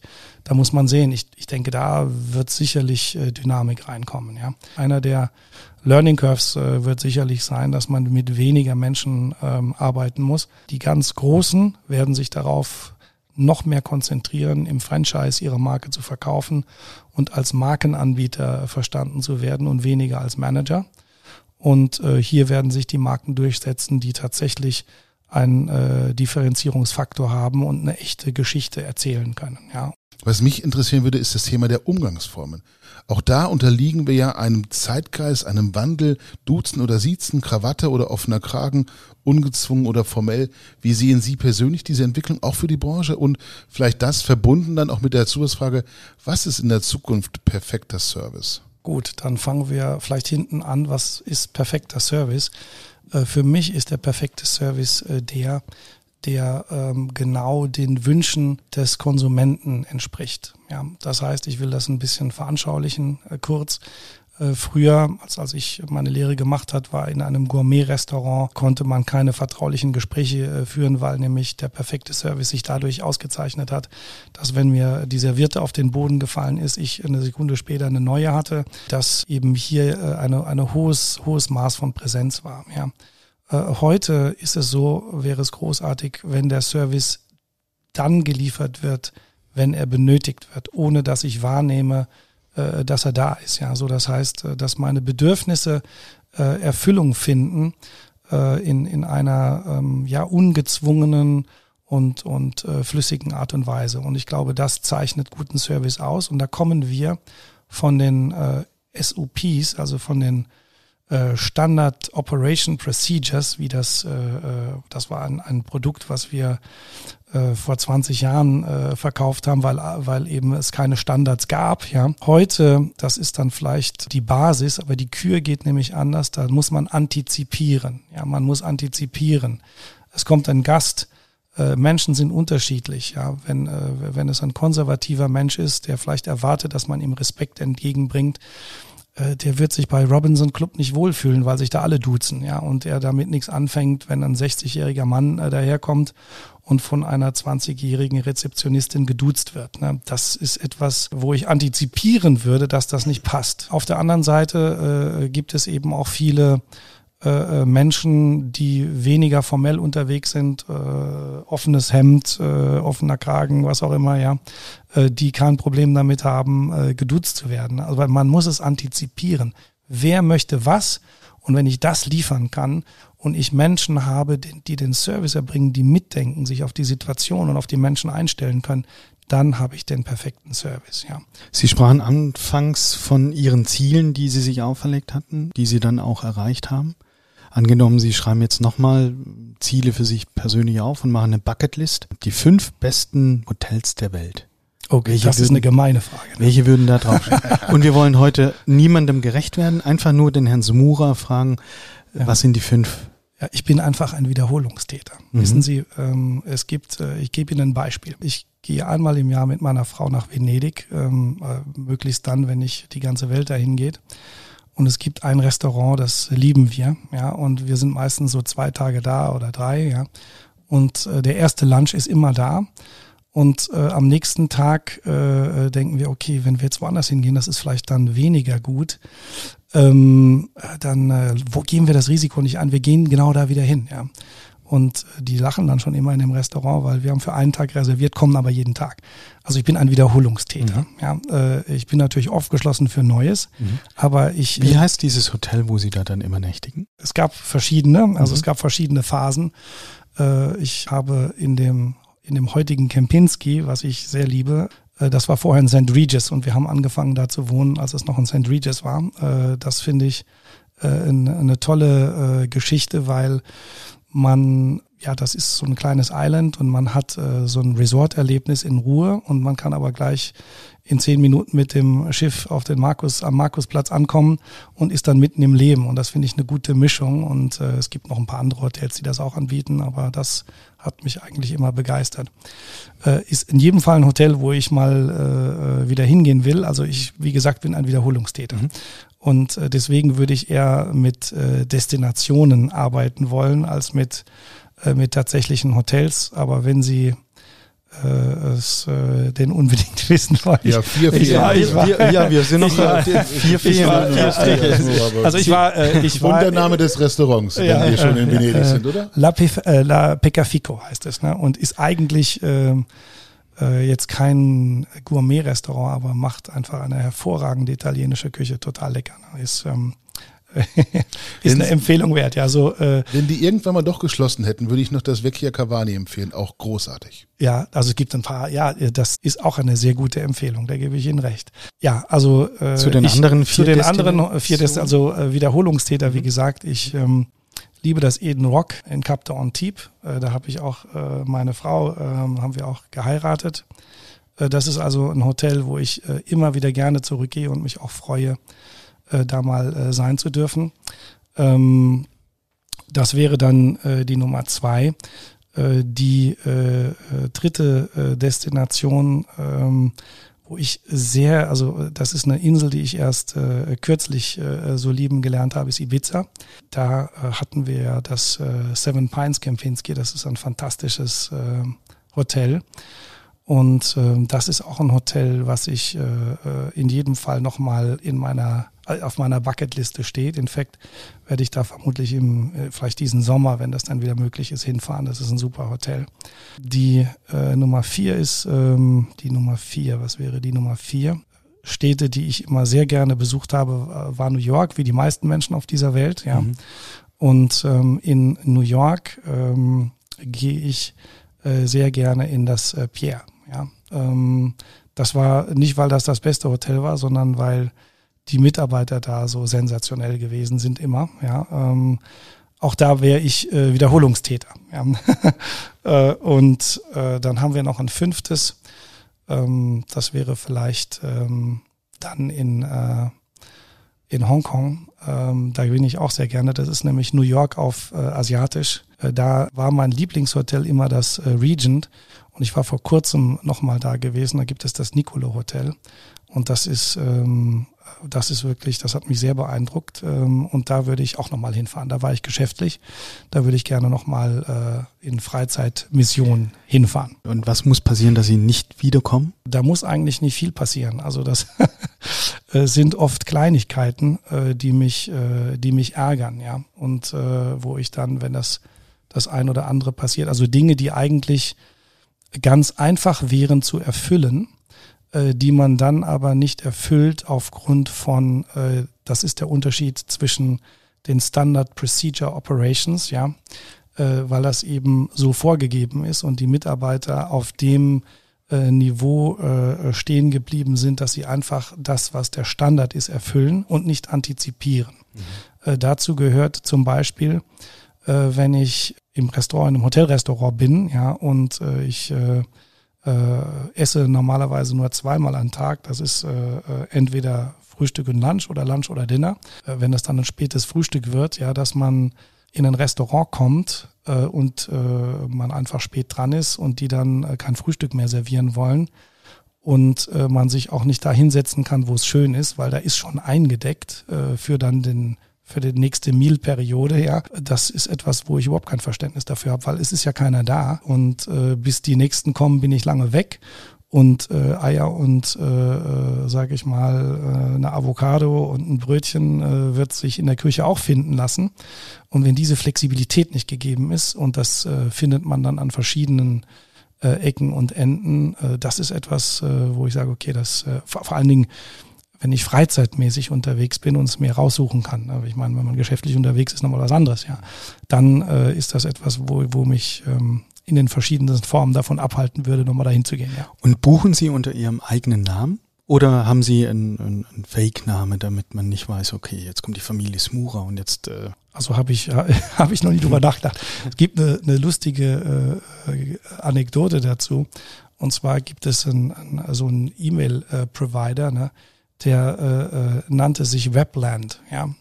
Und äh, immer wenn man äh, mit diesem E-Mail-Account was verschickt hat, ja, äh, und das hat eine ganze Zeit lang gedauert, das hatten wir für, für eine Firma, äh, hatten wir das da gemacht, äh, war, hat er so ausgesehen, als ob man der Mr. Webland ist. Und ich habe mich äh, bestimmt ein Dutzend Mal gewundert, warum man meine Reservierung nicht gefunden hat, weil ich nämlich als Mr. Webland geführt wurde. Äh, und das hatte äh, eigentlich nur Nachteile mit sich gebracht, mhm. habe ich festgestellt. Und deswegen buche ich immer unter meinem Namen. Mhm. Herr Smura, faszinierende Vita in der ganzen Welt unterwegs. Ähm alle Kontinente bereist, überall gearbeitet. Was erwarten Sie im internationalen Kontext für die nächsten Jahre? Wie wird sich die zu erwartende Konsolidierung darstellen und kommen neue Player auf den Markt für kleineres Geld, die da jetzt einsteigen, mit dieser Goldgräberstimmung das Ganze ausnutzen? Oder wird es eher Fusionen und Allianzen geben und am Ende steht da nur noch ein Weltkonzern, der alle Marken beinhaltet? Also ähm, nach meinem Verständnis ist diese äh, Markenkonsolidierung äh, äh, wird sich verlangsamen. Ja, ich glaube eher im Gegenteil, dass ähm, äh, sicherlich die ganz Großen auch vielleicht bereit sind, das eine oder andere wieder zu verkaufen. Ja, die ganz große Konsolidierungswelle aus meiner Sicht ist vorbei. Zum anderen äh, ist es so, ja, selbstverständlich äh, gibt es jetzt äh, Opportunity-Fonds und so weiter, die äh, versuchen, günstig äh, an Immobilien äh, ranzukommen und discounted zu kaufen. wobei man feststellen muss, dass zum heutigen Zeitpunkt die Top-Lagen preislich noch nicht wirklich nachgelassen haben. Das ist eine interessante Entwicklung, die ich so auch nicht vorausgesehen habe. Man muss sehen, wie sich, äh, sage ich mal, wenn wir von Deutschland sprechen, wie sich das entwickeln wird, wenn dann mal die ähm, ja, also die Zuschüsse und äh, auch die Hilfen für die Mitarbeiter, wenn das mal vorbei ist, ja, äh, dann wird sicherlich nochmal ein anderes Bild gezeichnet werden. Aber ich glaube, dass die in den Top-Produkten, die Top-Lagen werden wohl eher die, die Preise halten. Da gibt's nicht wirklich äh, Schnäppchen, ja. Äh, das hätte ich jetzt noch nicht beobachten können, aber die Aspiration, und es sind natürlich jede Menge Leute, die sich in Stellung gebracht haben, hier äh, zu kaufen. In anderen Bereichen funktioniert das ja auch so. Wenn Sie sehen, äh, in der äh, Airline-Branche äh, ist ja ähm, Berkshire Hathaway äh, schon sehr groß eingestiegen. Die machen das immer so, die geben erst Kredite und wenn Sie dann sehen, dass äh, ähm, das ein gutes Geschäftsmodell für die Zukunft ist, dann äh, schlucken die die Unternehmen. Ja, also die sind äh, gerade in der Airline-Branche sind die sehr groß wohl eingestiegen, was man lesen konnte. Gibt sicherlich äh, auch ähm, ein paar andere Player, die das äh, im Immobilienbereich machen. Ja, da wird äh, Bewegung reinkommen. Ähm, ich denke, die Leute, die, äh, und das war nach einer Krise äh, immer so, die jetzt über ähm, finanzielle Möglichkeiten ähm, verfügen, werden gutes Geld verdienen können, ja, vermehrt. Ja, das ist äh, ein Fakt, der als gegeben angesehen werden muss. Also hier Cash is King äh, ist auf jeden Fall etwas, äh, was jetzt äh, Gültigkeit hat und äh, es ist auch äh, tatsächlich ähm, nicht wenig Geld im Markt, ja. Und ähm, von daher äh, denke ich, äh, wird, wird da sicherlich Bewegung reinkommen. Stichwort Bewegung, Stichwort Veränderung. Wenn wir über Reisen sprechen, sollten wir, müssen wir natürlich auch über CO2 sprechen. Klimaschutz und Jetset, das passt nicht so richtig zusammen. Oder ist das vielleicht auch eine Steilvorlage für neue Konzepte? Sie haben vorhin schon mal sowas angedeutet. Wie sehen Sie dieses Thema Nachhaltigkeit in der Spitzenhotellerie? Also äh, es schließt sich nicht aus. Äh, ich denke, äh, dass Luxus äh, durchaus äh, mit Nachhaltigkeit äh, in Eintracht gebracht werden kann und äh, dass äh, es äh, sehr viele Konzepte und Ansätze gibt, die wir auch äh, beispielsweise, ich, als ich zu Kempinski gekommen bin, sehr nachhaltig äh, äh, vorangetrieben habe. Und weil das eben eine Kaufentscheidung auch sein wird und weil es natürlich auch sinnvoll ist. Und sie verdienen damit unter anderem auch Geld. Sehen Sie, äh, früher waren die Utility-Kosten äh, für ein Hotel äh, 6 bis acht Prozent. Heute sind die zwischen 16 und 20. Das heißt, es bietet sich natürlich an zu überlegen, okay, äh, wie mache ich mein, mein, mein Wasser, mein Abwassermanagement, mein äh, Energiemanagement, meine Heizung und all diese Dinge. Äh, und äh, das wird alleine durch den Kostendruck äh, vorangehen und das ist gut und richtig so. Also auch hier äh, dass man auch in zu CO2-neutralen äh, Konzepten kommt. Äh, es gibt viele äh, Unternehmen, die daran arbeiten.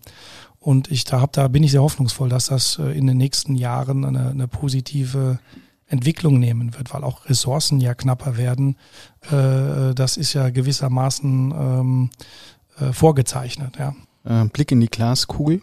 Wohin entwickelt sich die Luxushotellerie und mit welchen Mitarbeitern? Ja, also ich, äh, die gute Nachricht für die Luxushotellerie ist, dass sie am Ende der Food Chain sind. Ja, das heißt, für einen Luxushotel-Mitarbeiter zu rekrutieren, äh, ist in der Regel einfacher wie für einen ja, äh, regionalen, äh, für eine regionale Marke oder für eine Budgetmarke, ähm, weil sich doch äh, sehr viel mehr Leute mit äh, damit identifizieren können. Ich denke, dass äh, hier äh, die Ausgangsposition die ist, dass man nach wie vor, was auch immer für Mitarbeiter am Markt sind, das äh, Vorrecht oder die Möglichkeit hat, die, die besten Leute äh, mitzunehmen. Ja. Äh, das ist ein Vorteil der Luxushotellerie. Äh, wo wird die sich hin entwickeln? Äh, es wird noch äh, spezifischer werden, ja, indem äh, dass äh, sie äh, vom Angebot her äh, ähm, sich wirklich überlegen müssen, äh, wie kann ich mich unterscheiden, äh, eben den Service, den ich vorhin beschrieben habe, die, wie kann ich antizipieren und hier geht es darum, Erlebnisse zu schaffen, ja, weil äh, die, die Leute heute im Luxusbereich kaufen Emotionen, äh, natürlich auch Image, ja, und die Herausforderung für die Luxusmarken heute ist, äh, wie manage ich mein Image? Ja, welch, was porträtiere ich hier? Äh, ist das äh, für den Käufer erstrebenswert äh, zu, zu kaufen? Die Identifikation, wie positioniere ich mich da? Und hier kommt es darauf an, dass ich mit äh, Testimonials äh, äh eben arbeite, dass ich mit Markenpartnerschaften arbeite in anderen Konsumbereichen, ja. Äh, und äh, ich meine, hier äh, muss man, das ist, wird harte Arbeit sein, hier äh, sich zu äh, sichtbar zu machen, sich zu differenzieren. Aber den Unternehmen, denen das gelingt, äh, die werden äh, noch erfolgreicher sein, als sie vor der Krise waren. So ganz kommen wir an Kempinski jetzt heute nicht vorbei, Herr Smura. Es tut uns leid. Sie haben vorhin schon erwähnt, Sie lieben die Marke Kempinski. Immer das noch. Immer noch. Immer noch. Ja, natürlich, ist eine fantastische Marke, die sehr viele Opportunitäten äh, bietet, ja. Warum aber gab es nach zwei Jahrzehnten mit Reto Witwer an der Spitze von Kempinski in so kurzer Zeit so viele Wechsel? Bernhard Schröder ist jetzt, glaube ich, wenn ich richtig gezählt habe, der fünfte Vorstandsvorsitzende in nur sechs Jahren. Hm. Also er ist ja noch nicht bestätigt, er ist ja et interim, ähm, weil die, ähm, naja, ich sag mal, es äh, hat mit der Dynamik zu tun, ja. Es gab ähm, äh, sehr viele Wechsel im Eigentümerbereich. Ja, als äh, das thailändische Königshaus war ja lange Mehrheitseigentümer und hat es äh, davor von Dusitani gekauft. Äh, die haben das von Herrn Bock gekauft, äh, der so ein bisschen Asset Stripping damals betrieben hat. Äh, und ähm, also äh, das hat ein bisschen damit zu tun, dass mit der Dynamik äh, der Eigentümer. Und ähm, natürlich mit jedem neuen Eigentümer äh, gibt es äh, neue Vorstellungen, was denn mit der Gesellschaft äh, passieren könnte. Das ist ja auch äh, nachvollziehbar. Und ich denke, dass das ein Thema einfach ist. Jetzt äh, gab es dann den Wechsel von dem thailändischen Königshaus zum bahrainischen Königshaus als Mehrheitseigentümer. Das war sicherlich dann nochmal ein Umbruch und ähm, der Eigentümer ist ja im November verstorben dann mit ihm kamen jetzt natürlich dann äh, Erben und wieder andere äh, sicherlich Aspirationen und Meinungen. Und die müssen natürlich nicht immer übereinander passen äh, mit den Leuten, die die Gesellschaft führen. Ja, und deswegen äh, gibt es da einfach eine gewisse Dynamik. Ja, es, es gibt nichts in der Welt, was nur gut oder nur schlecht ist. Ja, ähm, das wird ein paar vielleicht äh, Vorteile mitbringen, mit sich bringen, ein paar Nachteile. Ich denke, ein wichtiges, eine wichtige Einsicht im Leben ist, dass man sich selbst nicht äh, zu wichtig äh, nehmen äh, muss, ja, und äh, nicht denken muss, dass wenn man eine gewisse Position begleitet hat für eine, für eine Zeit äh, und dass dann jemand anderes macht, äh, dass, dass das schlechter ist oder dass man nicht entbehrlich ist oder was auch immer. Ja. Also ich, für mein Verständnis, ich bin ein Unternehmer, ich führe ein Unternehmen äh, als Entrepreneur und äh, ich mache das so, wie äh, ich das für richtig halte und wie es mir Freude bereitet. Und äh, das ist natürlich nicht immer äh, darstellbar. Deswegen war ich auch viele Jahre jetzt äh, Selbstunternehmer und bin es noch, äh, weil das natürlich das Einfachste ist, weil dann kann ich die Dinge so gestalten, wie ich sie gerne hätte. Und wenn ich dann zufällig jemand finde, der äh, dieselbe Meinung hat wie ich, äh, dann mache ich das auch gerne für den, wenn sich, wenn sich das als positiv für beide Seiten darstellen sollte. Das Handelsblatt schrieb, jetzt sind die Traditionalisten wieder am Ruder. Stimmt das? Naja, also meine äh, Ansätze, das Unternehmen zu führen, äh, waren eben unternehmerisch. Und mein Verständnis äh, ist es natürlich, dass wenn Sie versuchen, mit reinen Managementverträgen zu wachsen, ähm, dass das äh, schwierig wird. Ja, also ich äh, denke, dass man hier einfach verstehen muss, wie funktioniert das Immobilieninvestment hinter der äh, äh, Luxushotelleriebranche. Und mit diesem Verständnis äh, muss man eben das Wachstum angehen. Ja. Sind jetzt die Traditionalisten am Werk? Ich weiß nicht, man muss einfach mal abwarten, was die Erben, äh, in welche Richtung die das Unternehmen bringen wollen. Das ist nicht ganz klar. Ich nehme an, dass das auch der Grund ist, äh, warum der Herr Schröder noch nicht als äh, Vorstandsvorsitzender bestätigt ist. Ähm, der ist ja schon ein paar Jahre auch beim Unternehmen und kennt das gut. Äh, in der zweiten Reihe überlebt man natürlich Veränderungen leichter als in der ersten.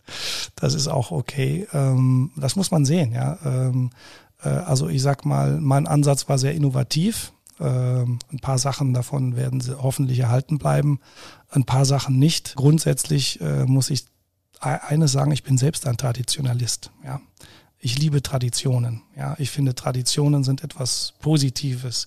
Das gibt uns Halt in einer Zeit, äh, wo sich laufend alles ändert. Äh, und ähm, äh, ich finde das nichts Schlechtes. Äh, wobei wir natürlich, um geschäftlich erfolgreich äh, sein zu können, das Produkt dem Markt anpassen müssen. Außer man ist so reich, dass man sein Produkt schafft, wie man das selbst will und nicht darauf abstellen muss, äh, dass einem irgendjemand die Sachen abkauft. Das geht natürlich auch. Das wäre eine sehr komfortable Situation. Ne? was, für eine, was für eine diplomatische Umschreibung der Situation. Großartig. Ähm, Sie haben es angesprochen, Königshäuser als Eigentümer ist natürlich sehr exotisch letztens. Äh, für mich überhaupt nicht vorstellbar, wie sowas läuft. Aber wie ist das im Alltag, wenn man dann quasi mit einem ähm, ja, mit einem Prinzen, mit einem neuen König zusammenarbeitet. Wie läuft da so ein Meeting ab? Ähm, das ist ja sicherlich auch sehr unterschiedlich beim thailändischen Königshaus im Vergleich zum bahrainischen. Ähm, können Sie das so ein bisschen schildern?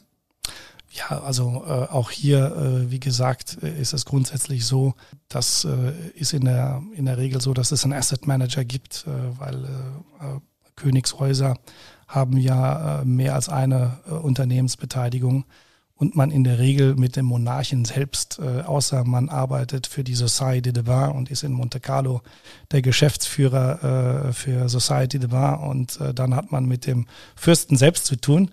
Ähm, aber äh, ich sag mal, im Tagesgeschäft hat man natürlich als Vorstandsvorsitzender von Kempinski nicht äh, unbedingt äh, Kontakt zum thailändischen König. Ja. Das äh, ist schon mal nicht der Fall. Äh, Im bahrainischen Königshaus ist es so, dass nicht das Königshaus der Eigentümer war, äh, sondern der Premierminister selbst. Ähm, äh, das ist der Onkel des Königs gewesen, der leider, ähm, also der Premierminister war, war der längste Premierminister im Amt in der ganzen Welt, über 50 Jahre. Eine absolute Ausnahmepersönlichkeit, ein toller Mann. Und der ist leider im November verstorben und das war eigentlich ad persona äh, die Person, die die Anteile gehalten hat. Deswegen gab es hier auch, äh, sage ich mal, äh, der hat durchaus dann selbst auch äh, formuliert, ähm, was er denn gerne möchte und was er nicht möchte, was, was auch toll ist. Und ähm, da hat man ein, ein bisschen, aber es ist natürlich auch keine Sache, wo man täglich äh, äh, irgendeinen Kontakt hat, sondern auch hier gibt es eine Firma einfach, es gibt einen Aufsichtsrat, es gibt ein Management und es gibt äh, sicherlich äh, Direktiven ähm, und Vorstellungen, die, die man umsetzen muss. Aber auch hier gibt es natürlich nicht, äh, ist das nicht so, dass man Menschen jeden Tag trifft. Äh, wenn man die einmal oder zweimal im Jahr trifft, dann ist das, ist das das, was es ist, ja.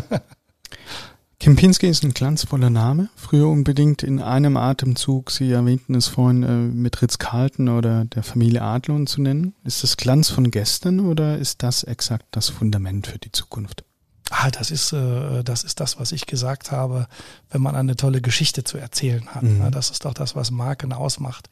Also wie, äh, wenn, wenn Sie sehen, was für ein wahnsinniger Erfolg diese Adlon-Geschichte im, im Fernseher war, ne? wie viel ähm, ja, weil es ja auch eine spannende Geschichte ist, wenn ein, ein einzelner Unternehmer eine solche Leistung äh, vollbringt. Und ähm, ja, eine, eine Marke, wenn die eine Geschichte zu erzählen hat, äh, ist das äh, spannend, ja. Ähm, natürlich nur von der Vergangenheit kann keiner leben, das ist auch klar.